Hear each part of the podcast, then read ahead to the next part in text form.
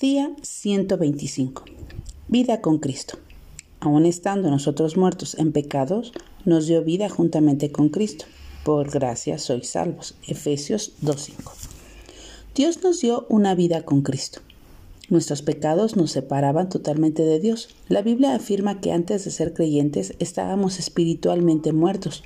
El Cristo resucitado no solo venció la muerte, sino que cuando Dios lo levantó de los muertos, nos permitió compartir su misma vida. Al confiar y entregar nuestro ser a Él, ya no estamos muertos espiritualmente ni separados de Dios, porque nos dio vida cuando merecíamos la muerte. ¿Será que la merecíamos? Obviamente no.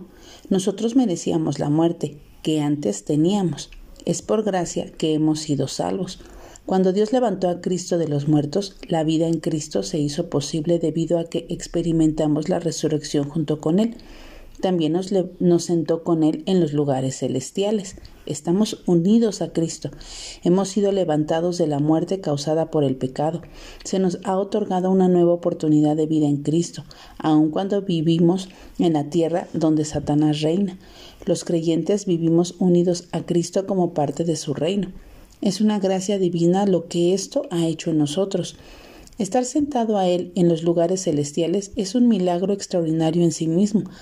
La resurrección de Cristo hizo posible y certera nuestra propia resurrección de los muertos. Dios nos ha colocado misteriosamente en el cielo donde Él habita. Nos ha hecho merecedores de este gran regalo y nos ha destinado para estar sentados con Cristo en el cielo.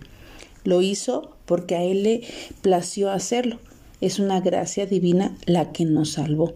David en primero de Crónicas 17, 16 exclama, Jehová Dios, ¿quién soy yo?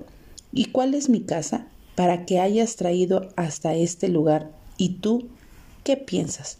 Es tiempo de decirle gracias Señor por tu sublime gracia y porque tú la has derramado en mí.